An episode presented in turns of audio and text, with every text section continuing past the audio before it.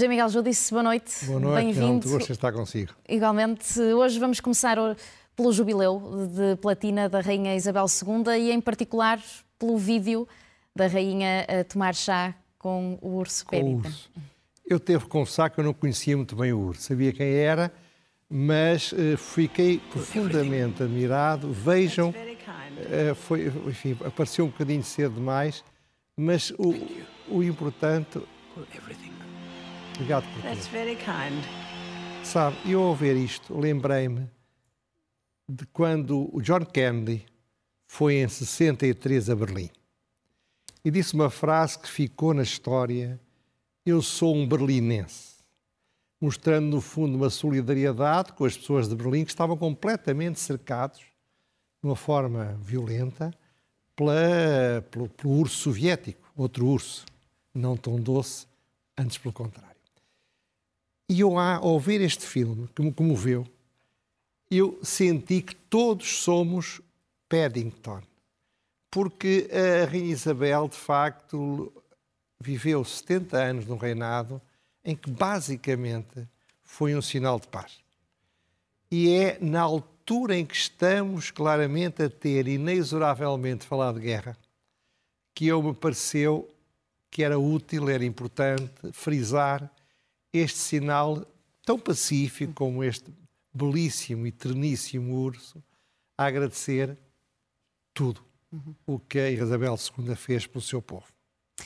E vamos à guerra. Seguimos eh, para o próximo tema. Eh, Ainda não vamos à guerra, vamos. eh, É uma guerra. é uma, é- é- pode ser considerada uma guerra de facto. Vamos falar sobre a aplicação daquilo que aprendemos com a Covid à gripe e eventualmente tratá-las como semelhantes. Exatamente. O Economist fez uma coisa que eu acho muito bem feito.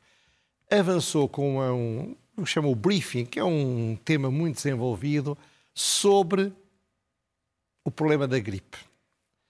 Dizendo, em vez de estarmos a preocupar-nos em tratar a Covid como, como uma gripe, é melhor que aprendamos com o que aprendemos com a Covid para tratar a gripe. E para esse efeito, eh, eu recolhi uns- umas notas, parte delas tiradas do próprio Economist, e que vão aparecer, alguma informação que provavelmente eu próprio não sabia e, portanto, penso que haverá outras pessoas que não sabem. A gripe em Inglaterra. Ora bem, alguns dados rápidos. Nos últimos 10 anos, morreram em média 10 mil pessoas de gripe por ano. Em 2014, 2015, que foi o ano mais duro, morreram 29 mil pessoas. Isto compara com 60 mil pessoas que se espera que morram este ano de Covid, numa fase de passagem da pandemia para a endemia, conforme esperamos. De qualquer maneira, as mortes são praticamente só pessoas de mais de 65 anos, isso tem alguma coisa em comum com a Covid, mas ao contrário, dois terços das pessoas que vão ao médico por causa da gripe são crianças. Não é grave, mas são elas que, de certa forma, ocupam o sistema de saúde no inverno com a gripe. Por outro lado, em 2021, aproveitando a boleia, a boleia da Covid, foram vacinados 85% dos, dos ingleses. Uma coisa que preocupa muito é que, pelo facto da estratégia que foi usada para proteção contra a Covid, que foi aplicada lá como aqui, a, a imunidade natural que todos os anos se vai criando não se criou. Portanto, os ingleses temem que o inverno seja muito grave em matéria de gripe. Eh, Em regra, durante o inverno, 95% das camas hospitalares são ocupadas com pessoas com problemas ligados à gripe. Portugal, fui procurar alguma coisa, menos informação, provavelmente pela minha falta de qualidade para encontrar, mas de qualquer maneira alguma informação importante. Em primeiro lugar, em 2020, 2019, 2020, portanto, no ano anterior à Covid, morreram 3.300, 3.331 pessoas de gripe. O ano pior, aliás, desde 1998-99, foi 2014, como a Inglaterra, e morreram 5.500 pessoas. Isto parece pouco, mas foi mais ou menos o mesmo, em função da população, que os que morreram no Reino- na Inglaterra nesse mesmo ano. E se olharmos para os 3.300 como co- comparados com a média inglesa, significa que nós tivemos 50% no ano anterior à Covid, 50% de mortos mais do que os ingleses, comparando, repito, aquilo que se pode comparar. Nesse raciocínio em Portugal deveriam ter sido 1740. Hã? Nesse raciocínio deveriam ter sido 1740 e foram 3.300. Ora bem, e, e uma coisa que também é dita é que em 2020, 2021, não está registado uma única pessoa que em Portugal tivesse morrido de gripe. O que significa que, muito provavelmente, há uma co-causalidade ou concausalidade entre Covid e gripe. Porque era impossível que não morresse ninguém de gripe. Sobretudo se nos lembrarmos que aquele inverno foi um inverno terrível de mortes com Covid. Lembra-se disso, não é? Finalmente, os, os virologistas portugueses são também muito preocupados, talvez menos que os ingleses, mas nós também somos sempre mais otimistas, talvez, com a perda de imunidade e, portanto, provavelmente vamos ter um inverno complicado em termos de gripe. Diz que não é no tempo de guerra que se limpam as armas. Devem-se limpar sempre, mas isto quer dizer que é quando não há gripe que se deve falar da gripe. O que é que o Economist propõe?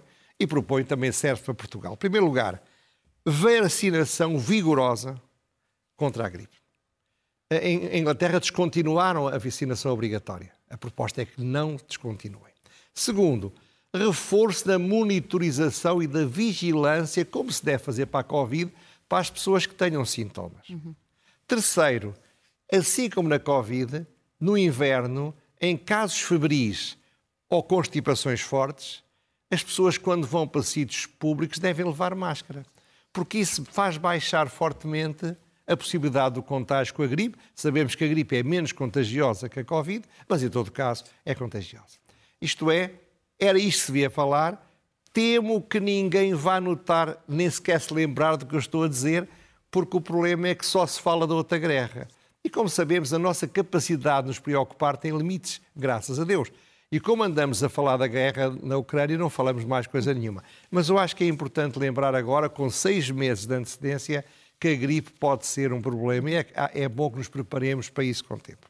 Olhamos então para o tema inevitável. Também a revista Economist desta semana traz na capa a possibilidade cada vez mais real de uma guerra nuclear. Concorda, José Miguel Judice? Ora bem, concordo. Aliás, o, o título que vai aparecer é Ucrânia com Z de Hiroshima.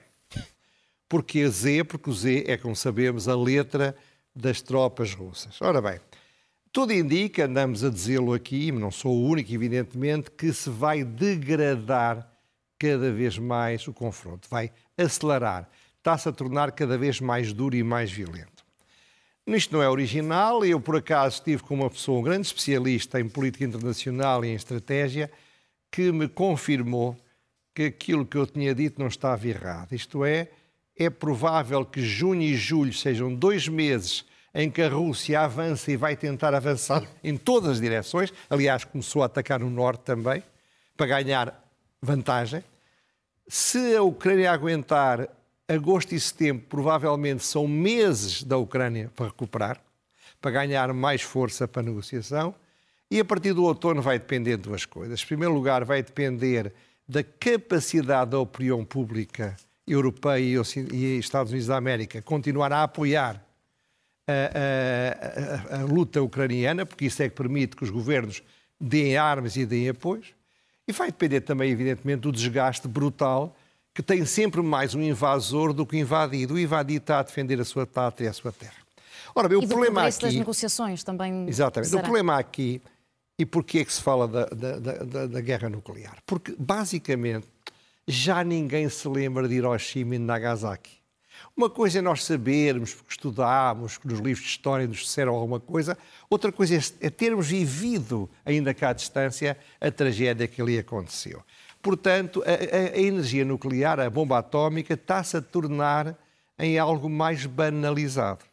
Havia uma regra fundamental dos detentores de bombas atómicas, sobretudo os dois maiores, é que nunca se ameaçava com a bomba atómica. Porque quando se ameaça com a bomba atómica, está-se a dar ideias de que a bomba atómica possa ser usada. Nos tempos piores do confronto entre os Estados Unidos e a União Soviética, sempre houve esse cuidado. Ora, esse cuidado não está a, ter, não está a acontecer com o Putin.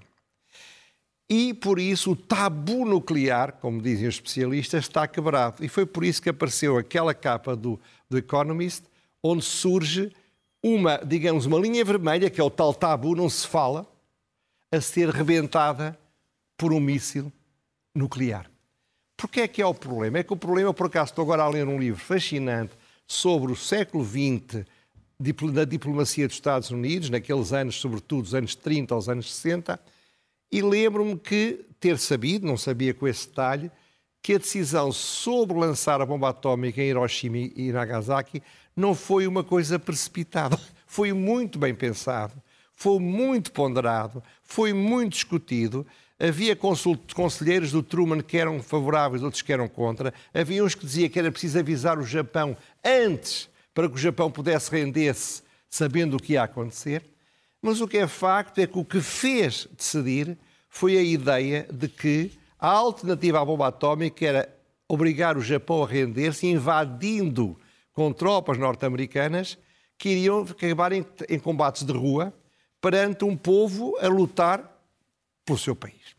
Se isto não faz lembrar a Ucrânia, não faz lembrar coisa nenhuma.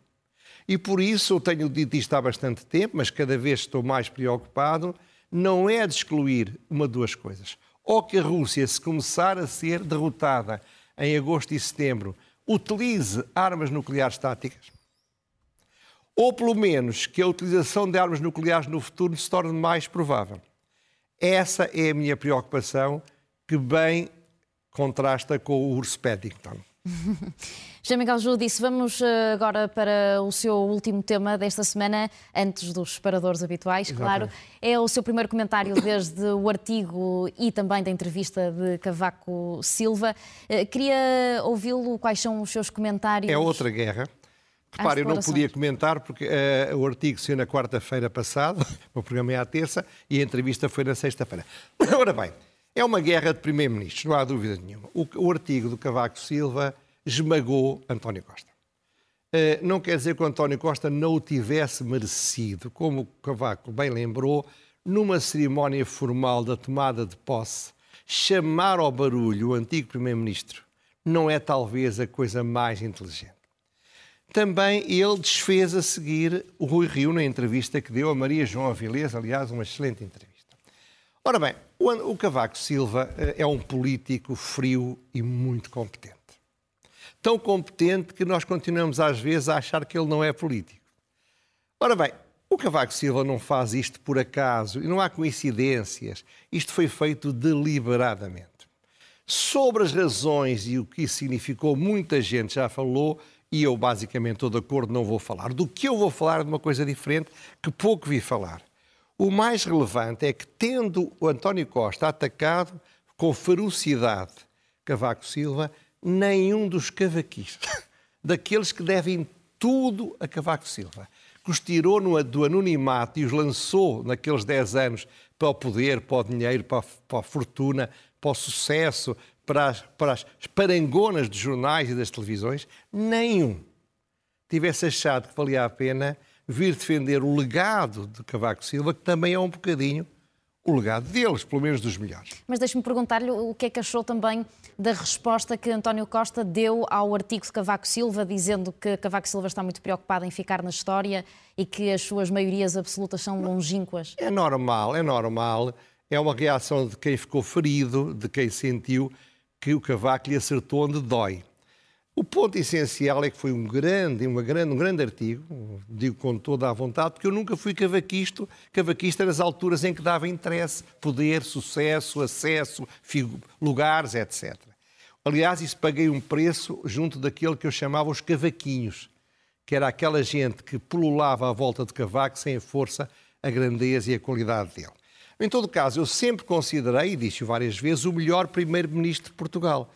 Ora, António Costa já é primeiro-ministro há seis anos e não conseguiu ainda aproximar-se de Cavaco Silva. E há Agora, pouco, mais falava de que ninguém veio a sair em defesa de Cavaco Silva, quem é que acha que devia ter falado? Desde logo o PSD. Porque, repare, eh, eh, ele desfez também, eu acho que ele cortou o Rui Rio em bocadinhos, dá para fazer hambúrguer, não é? Eh, aí o, Rui Rio foi mais sensato que o António Costa, não veio responder, porque ficaria evidentemente a perder, mas o ponto essencial aqui é isso também. Não são só os cavaquistas que não defenderam o legado, obrigando Cavaco a vir defendê-lo de alguma forma. Não, é que o PSD tem esta cultura incompreensível para mim de não defender aqueles que foram exemplarmente capazes de fazer o PSD ganhar e ganhar de forma clara. E acha que com Luís Montenegro será diferente? Admito que sim, vamos ver. Aliás, ele agora já fez uma declaração nesse sentido, mas de facto o PSD deixou cair Cavaco. A irritação do Cavaco com o Rio é um bocadinho isso.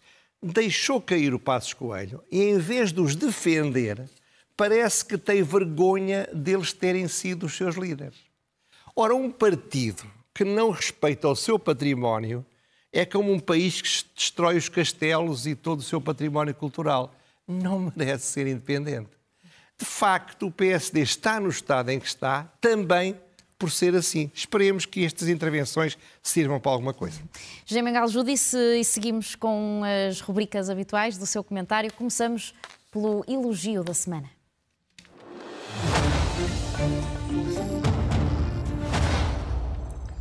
Ora bem, em 1946, Júlio Pomar tinha 20 anos e fez, um, um, enfim, fez, pintou uns frescos no cinema Batalha que a PIDE depois, ou, o regime, de toda maneira, mandou destruir.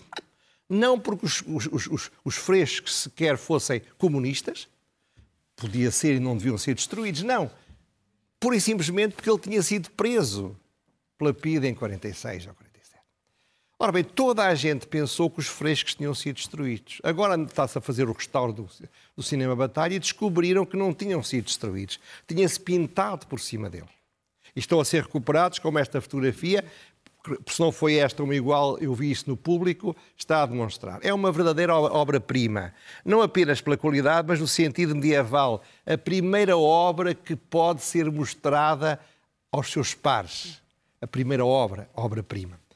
Mas sim, portanto, o elogio para já é para Júlio Pomar, o grande pintor do século XX português, mas também para os que estão a restaurar, para os que decidiram restaurar e para os artífices, para os técnicos que estão laboriosamente a voltar a pôr isto no seu esplendor.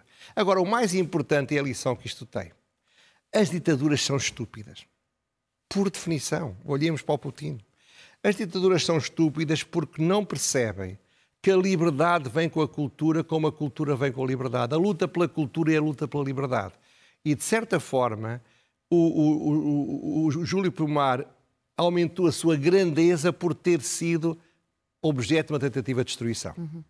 Muito bem, seguimos para o próximo separador. Ler é o melhor remédio.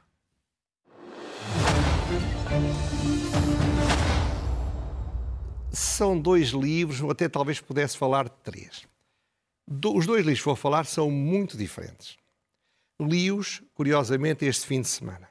O que é para mim um sinal de que gostei, que me interessou e que para mim, pelo menos, tinham qualidade. Um é um livro de Maria Filomena Mónica, faça-se o registro de interesses, sou muito amigo e admirador dela há muitos anos, que se chama Duas Mulheres. E que é um livro sobre a sua mãe e a sua avó. Duas pessoas que, de formas diferentes, foram essenciais no seu percurso neste país, nesta terra. Ora bem, porquê é que isto é muito importante? Não é pelos aspectos concretos, que são muito pessoais, que têm muito a ver com a vida familiar, não. É porque é uma história universal que está ali.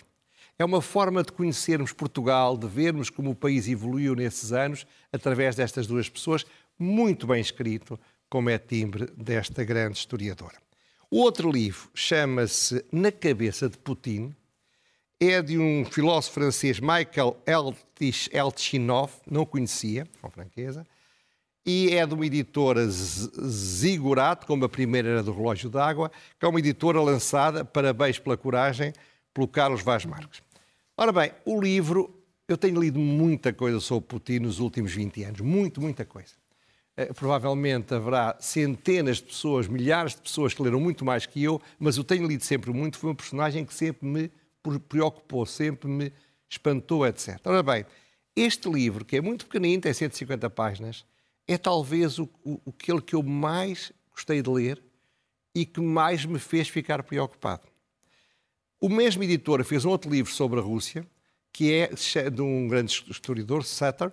Eu tinha lido um outro livro dele, não este, que é o melhor é, é melhor é não sabermos para podermos dormir melhor, que é a história da Rússia desde o começo do Yeltsin até, até ao Putin atual. É, há outro livro que chama os, uh, uh, as, pessoas do, uh, as Pessoas do Putin, Putin's People, que é sobre a mesma época, também justifica que se leia. Uhum. E agora seguimos com a pergunta sem resposta.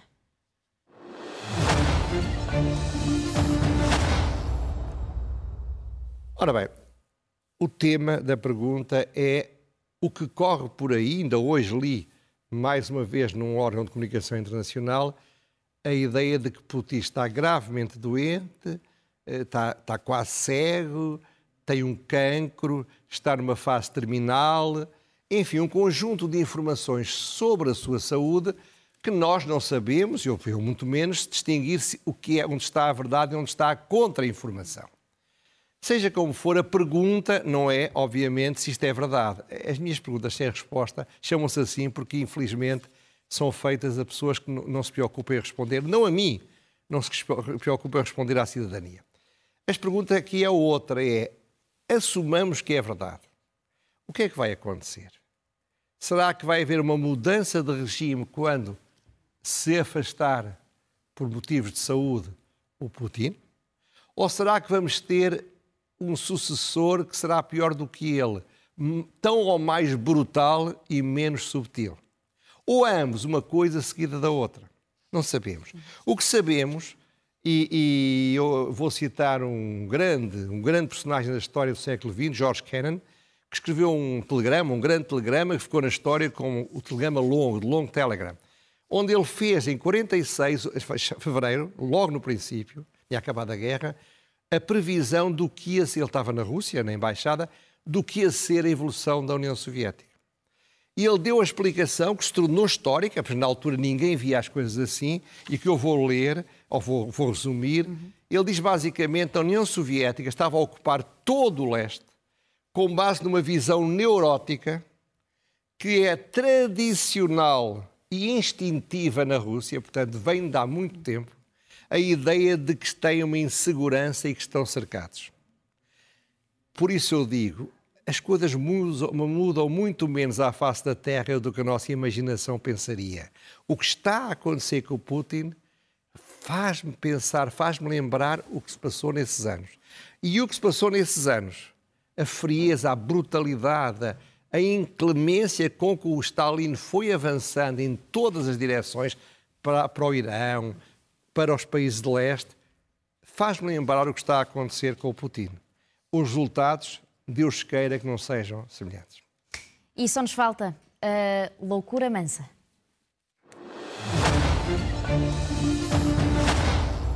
Ora bem, as, as maiorias absolutas têm dois problemas. Um primeiro problema é que é difícil mobilizar as tropas partidárias. Porque as tropas mobilizam-se contra alguém. Ora, se um governo tem maioria absoluta, tem um Presidente da República que não, não prejudica muito, graças a Deus, e que vai ter quatro anos, as tropas acalmam, sossegam, desinteressam-se, desmotivam-se. Por outro lado, nas maiorias absolutas, há uma exigência compreensível do, do, país para que sejam feitas muitas coisas. Olha como fez o Cavaco. Para que se façam reformas, para que se melhore de forma brutal, no bom sentido da palavra, o futuro dos portugueses. Ora, perante estes dois desafios, só há duas alternativas. Ou se faz, ou então não se faz. E a loucura nasce de duas propostas, ou três propostas, aliás, de António Costa. A primeira é dizer assim: nos próximos anos, peço às empresas para aumentarem 20%, 20% em cima da inflação. Se for com a inflação, aumentam já, infelizmente, nos próximos dois anos ou três. Aumentar 20% os salários. E a segunda proposta é que, brevemente, passemos a trabalhar todos só quatro dias em vez de cinco, mas sem baixar o ordenado, isto é, diminuir 20% o trabalho, ganhando exatamente o mesmo. São dois aumentos de 20%. Estas duas, qualquer destas propostas é em si mesmo uma loucura. É uma loucura quando estamos a entrar num período de grande interminação, de grande inflação, de grande aumento do déficit, de grande aumento do déficit externo, de muita carestia e de muitas dificuldades para as empresas e para as pessoas trabalharem. Agora, Juntas é uma loucura ainda maior, mas não foram juntas sozinhas, são juntas com uma terceira proposta. Então o que é que resolveu fazer o Dr. António Costa? Agora que manda em tudo, resolveu criar uma centralização de uma direção de comunicação do governo. Isto é, ninguém fala sem passar por aqueles. Os ministros vão passar a ser, como dizia o Cavaco, os seus ajudantes. Ora bem, o que é que isto significa? Significa que o governo, como não vai mobilizar as tropas, não consegue, e como não consegue ou não quer fazer as reformas com que poderia entusiasmar e, e resolver os problemas do país com as condições que só uma maioria absoluta dá, vai-nos atirar fumo para a cara. Vai-nos manipular com propostas tontas como aquelas, que não são para se fazer. É só para criar notícias nas primeiras páginas dos jornais e nas televisões e com uma pressão manipuladora da opinião pública. Isto é, como os crepúsculos nos fazem sofrer, apresentam-se amanhãs que cantam, ou que cantarão, ou que se sonham que vão cantar. Portanto, a loucura é que a maioria absoluta, em vez de nos dar reformas, nos dê vento, luzes, fumo, cheiros, espetáculos circenses, nos dê manipulação. É muito mau sinal, porque é um sinal de que se preparam, basicamente, para não fazer nada. José Miguel Júdice, muito obrigada. Muito obrigado até também, até para a semana. Até para a semana.